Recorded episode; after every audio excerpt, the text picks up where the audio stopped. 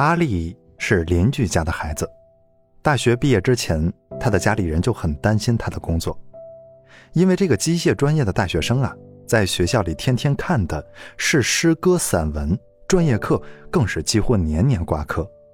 他自己倒是不着急，逢人就笑脸相迎地说：“怕什么呢？你看人家比尔盖茨、乔布斯，大学都没毕业，不一样事业有成。”毕业之后，家里人托关系。在亲戚的公司里谋了一份差事儿，可是他三天打鱼两天晒网，亲戚碍着面子也没好意思说他，他自己啊却天天在朋友圈里吐着苦水。世界那么大，好想去看一看呀。有一次，他微信问我，每个人都很有情怀的样子，想去哪里就去哪里，想干嘛就干嘛。我也很有情怀呀，为什么不能过他们那样的生活呢？我说：“因为你实力不行，没有钱呗。”阿丽说：“啊，我还以为是天时地利不行呢。”我说：“那些都不是关键，关键是你没钱，还跟情怀赖账。”见他一脸迷惑，我解释道：“明明是你在逃课看闲书去了，却被你包装成了追求恬淡的生活。”明明是你挂科，差点被退学了，却被你表演成了沿着比尔盖茨的步伐前进；明明就是你又懒又丑，工作差，却被你说成了是不愿意将就。其实我更想说的是，世界那么大，凭什么就给你看？就是因为你实力不行，你想看又看不着，所以才会假装很有情怀。因为实力不行，你不得不选择无聊。而又繁琐的简单工作来谋生，因为懒惰，你又很难接受自己天天那么累却没有进步；又因为虚荣心作怪，你既不想让人看到自己无能，又不愿让人看见自己懒散，于是你只能展现出那虚伪的情怀。你穿着情怀外衣，用这种廉价的精神鸦片来麻痹真实的自己，而掩盖在这件外衣里面的。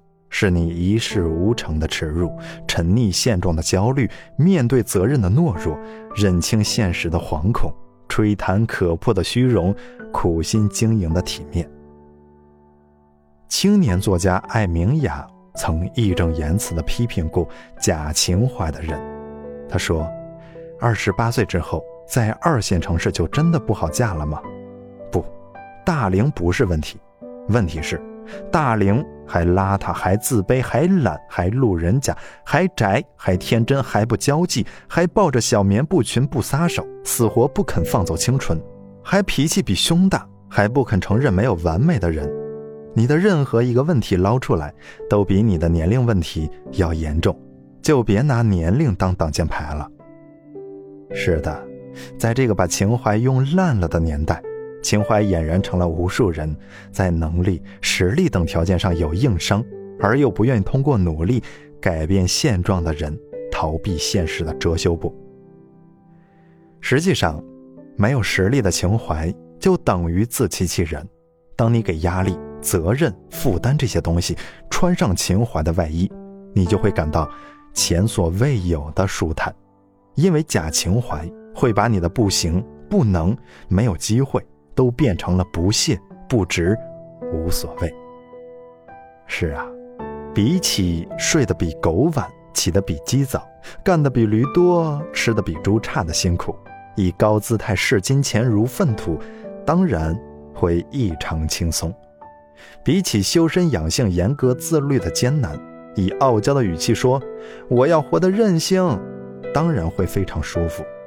比起逢高祭鬼、废寝忘食的折磨，以自满的态度说“平平凡凡就是真”，当然会显得尤为与众不同。可是啊，在这些轻松、舒服、与众不同的背后，是你对问题的逃避、对虚荣的向往、对努力的排斥、对侥幸的期盼。于是你厚着脸皮对明摆着的无能为力说：“我不想要。”对着不学无术的懒散说：“我只是不想和别人一样。”在情怀成为了全民偶像的今天，尤其需要区分情怀的真伪。真正的情怀绝对不是无能、懦弱或是逃避，而应该是实力、勇气和担当。小 S 是我的大学同学，此小 S 非彼小 S。小 S 因为家境不好，大学四年领了三年的助学金。在毕业聚会上，有人问他的梦想是什么，他说想在大理古镇上拥有一家自己的店铺。我记得啊，当时提问的人笑话他，说一家店铺至少百万以上。结果小 S 只是尴尬的笑一笑。毕业之后，小 S 就像消失了一样。直到一年前的一天，他经过我在的城市，就约我吃饭。一见面，我就完全被震惊了。当年那个不爱说话、不化妆、不打扮的农家女孩，变成了一位干练的商业女人模样。我们聊了很多，就是没有聊到工作和梦想。期间，他接了一个电话，我很清楚地听见电话里的人喊他“某总”。后来呀，我们又聊了关于大学里的趣事和曾经共同吐槽过的老师、同学，直到临别时，他才提到了当初那个让他尴尬的梦想。他问我：“还记得大学毕业时我的梦想吧？”我说：“当然记得，大理古镇自己开店。”他点了点头，微笑着给我看了一张照片，是一家店铺。他补充了一句说：“我的在大理古镇上，欢迎来玩。”除了一点点的羡慕，我更多的是佩服。这样一个没有背景的女子，单纯是凭借着自身的努力，她就可以拥抱自己的梦想，就可以名正言顺的谈论情怀。原来，情怀有着她自己的激励和奖励机制。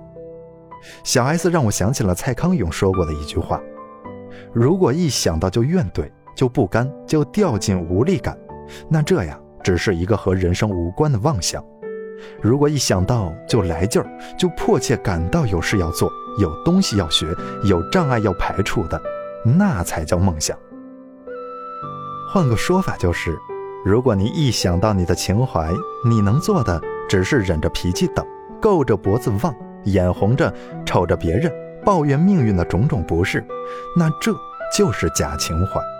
如果你一想到你的情怀，就有了切实可行的操作、清晰可见的方向、按部就班的规划、脚踏实地的努力，这才是真情怀。所谓的真情怀，都是以勤勉努力、踏实进步、及时反省、敢于承担后果等表现出来的。扪心自问一下，在你用力挥舞着情怀的大旗时，你的内心深处。是真的觉得钱财乃是身外之物，所以无所谓，还是不敢面对挣钱很难的真相？是真的对权力不屑，还是不愿承认自己的平庸？是真的无欲无求，觉得平淡是真，还是基于自身实力有限的无奈？你连生活自理能力都没有，拿什么过归隐山林的生活？你连两位数的加减法都有困难。凭什么说读书无用？你连在大马路上问个路都扭扭捏捏、不情不愿，哪来的资格笑话别人说活得浮夸俗气？我想说的是，情怀不是你的遮羞布，它根本就遮不住实力不行和懒惰虚荣的真相。更严重的问题是，假情怀还会损耗你对生活的热情，消磨掉你对梦想的激情。最后你会发现，你一直在努力维系所谓的自尊心和存在感，其实是自己的无能、懦弱和逃避。听过这样一个童话故事，说从前有一只很有礼貌的狐狸，它看到兔子和松鼠也会亲切的打招呼。有一天下大雨，没有打伞的狐狸和松鼠啊，狼狈的从狐狸门前经过。狐狸说：“可怜的小家伙们，可惜我只有一把伞。”否则，我就可以把伞借给你们了。没过多久，老虎也冒雨出现在路边。狐狸殷勤地跑过去给老虎撑伞。松鼠看到了，不服气地说：“狐狸分明就是瞧不起我们。”兔子说：“不对，因为人家是老虎。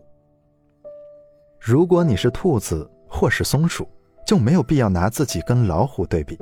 你不是老虎，自然无法享受人家。”对老虎的优待，没有什么好委屈和好不平的。实力不行，不仅没有资格谈情怀，连愤怒、尊重都没有办法享有。换句话说，一个人最好的状态就是让你的本事配得上你的情怀。这个时候，你既可以脚踏实地，又可以仰望星空，从容不迫地与岁月相处。情怀和努力呀，其实一点都不冲突。三毛曾经说过：“我唯一锲而不舍、愿意以自己的性命去努力的，只不过是保守我个人的心怀和意念，在我有生之日，做一个真诚的人，不放弃对生活的热爱和执着，在有限的时空里。”过着无限广大的日子，可是现实中啊，常常有这样的内心独白：我觉得我再努力也就这样了，上自习都熬得不像正常人了，考研没有考上就算了吧，当个普通人就很好啊。我也想出国深造一下，回来怎么都可以算得上是海归了吧？可是啊，还要考什么 GRE、SAT，我看他们没出国的不是也挺好的吗？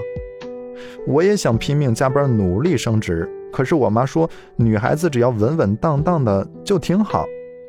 我也想环游世界，可是就我怎么可能嘛？看看搜索频道也挺好。可是你想过没有，别人不努力就可以轻松的做个普通人，你可以吗？别人安安静静的就能衣食无忧，你可以吗？世界上再高分辨率的地图。也无法替代你去那里走一走啊！怕就怕你头天晚上踌躇满志，第二天醒来就忘得一干二净，甚至连早起都困难。说好了要勇往直前，可是带了高数、计算机二级辅导、英语六级到自习室，到了放学都没碰过。每一年都说要洗心革面，重新做人，可是到了年底。依旧是年年相似，说是要培养自己的艺术细胞，学过芭蕾放弃了，学过国画放弃了，学过小提琴放弃了，学过陶艺放弃了，学过素描也放弃了。